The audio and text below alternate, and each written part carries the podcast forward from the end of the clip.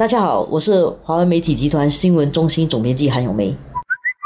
大家好，我是华文媒体集团数码总编辑洪一婷。今天我们来谈一个比较抽象、比较复杂，但是其实对社会也比较重要的问题。嗯社会的这个不平等问题，这几天国会也一直有在聚焦这个课题啊。这个社会不平等问题，其实这几年一直都开始先在知识界讨论，后来年轻人其实也很热衷于谈这个问题，因为现在的人有比较大的社会关怀，嗯，他觉得这个社会不平等的问题其实是相当严重的，嗯，所以在我们的第四代领导人尼的这一次的这个政府施政方针里。里面呢？这个不平等问题变成他们的一个主轴，其实也可以谈到从不平等也反映出的另外一个问题，就是社会阶层的固化。其实还不只是不平等的问题，而是在于有钱的就一直都有钱，社会地位高的就一直保持在那，然后那些出身比较不好的似乎比较没有机会晋升，比较难晋升。对，其实这个社会晋升的快不快？我觉得那天王以康部长星期二的演讲提了很多很多数据啊，里面有好多东西是相当有趣的。如果讲说这个贫富悬殊啊，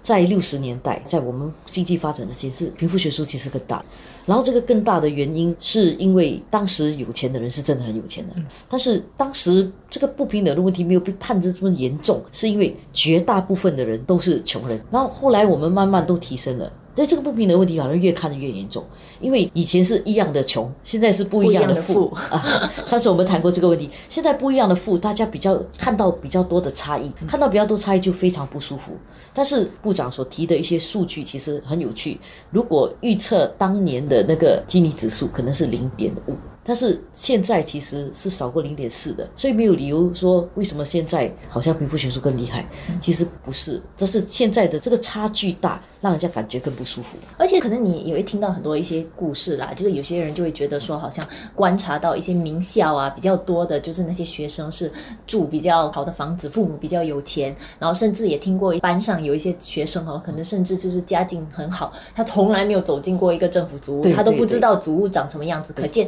不只是。他他周围的朋友圈子、亲戚圈子里面，竟然是没有人住在祖屋的。所以这几年那个教育制度也在改变一些，就是收学校收生啊的标准也在改变一些。当然，这个改变的够不够，这值得值得讨论。但是这个观念在的话，其实慢慢改变，这个方向是对的啦。我们也看到王以康也有提到说，好几个就是下来要重点去做的啦，包括不让孩子输在起跑线，所以他对学前教育要多拨一点资源，然后包括怎么确保每一个人才都得到发挥，那么还有每个。机遇都是开放给所有人的，其实这些其实都是要促进所谓的社会流动了。可能就是这个贫富悬殊差距很难一时改变，但是重点是怎么让这个当中的人可以有一定的流动性。流动性。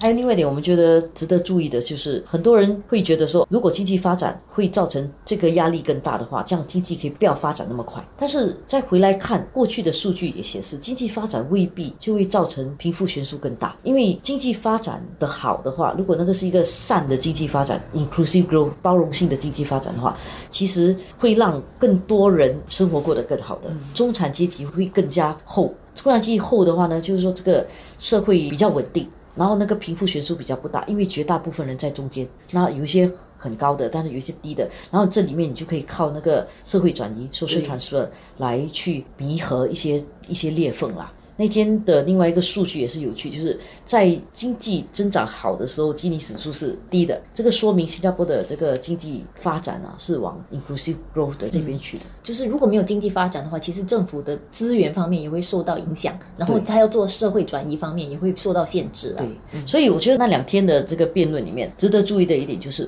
对我们应该关注社会不平等的问题。但是不能够只是单单看那个结果，就是你赚多少钱，我赚多少钱，你有没有大汽车，你有没有住公寓，有没有住私人房子，来决定这个社会是不是平等不平等的？因为不平等也有很多面貌，不平等的面貌。有些时候看起来是相当残酷的啊，就是为什么有人的生活没有办法过得那么好？记得这个日本也有这本书啊，叫做《低欲望社会》，其实讲的就是日本社会的现在的一个情况，就是当你完全哦社会平等到完全没有这个不公平的时候，就是变成没有欲望的时候，其实它不见得对一个国家是好的，因为整个社会其实就失去了一些动力跟竞争力，因为通常就是通过这些竞争力跟一些动力的话，你会促进一些改变啊，就是一些提升呐、关键就是你的理想是不是能够达到，你的下一步是不是你做得到的。嗯如果你知道你下一步是你做得到的话，然后你一直不停的提升的话，这样这个社会其实就是正常的。其实一个向上的社会。对，下一个向上社会。但是如果你完全没有欲望，嗯，然后好像很平等了，其实对这个社会一点都不好，嗯，就是这个社会没有进步的空间。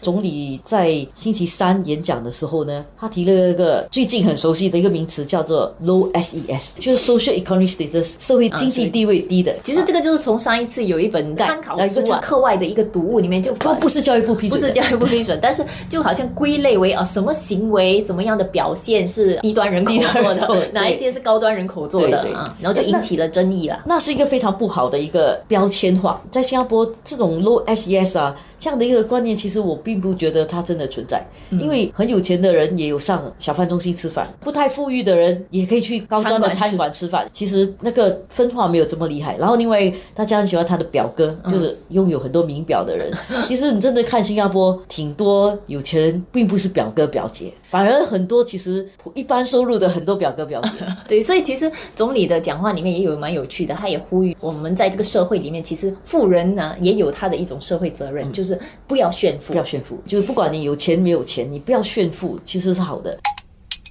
回来谈那个不平等的问题，我们现在是在一个不一样的富的一个状态，不一定全部都是很贫穷，确实是有一些需要帮助。但是如果整个社会能够用一个比较正确的心态，跟用比较深刻的去理解到底不平等是什么，比较有机会弥合这个收入的差距。嗯，观念改变大过政策改变。对，政策改变你宣布了，然后就去执行了，但是观念的改变是最困难的。我想两年后我们去投票箱的时候。就像总理讲的，到时总理接班人的选应该出来了。到时我们在想，我们要一个怎么样的新加坡？第四代所要促成的社会观念的改变，是不是一个我们要的？我觉得现在开始思考是一件很好的事情。我们要创造的是下一个未来。到时可能就会看到一些初步的一些成效。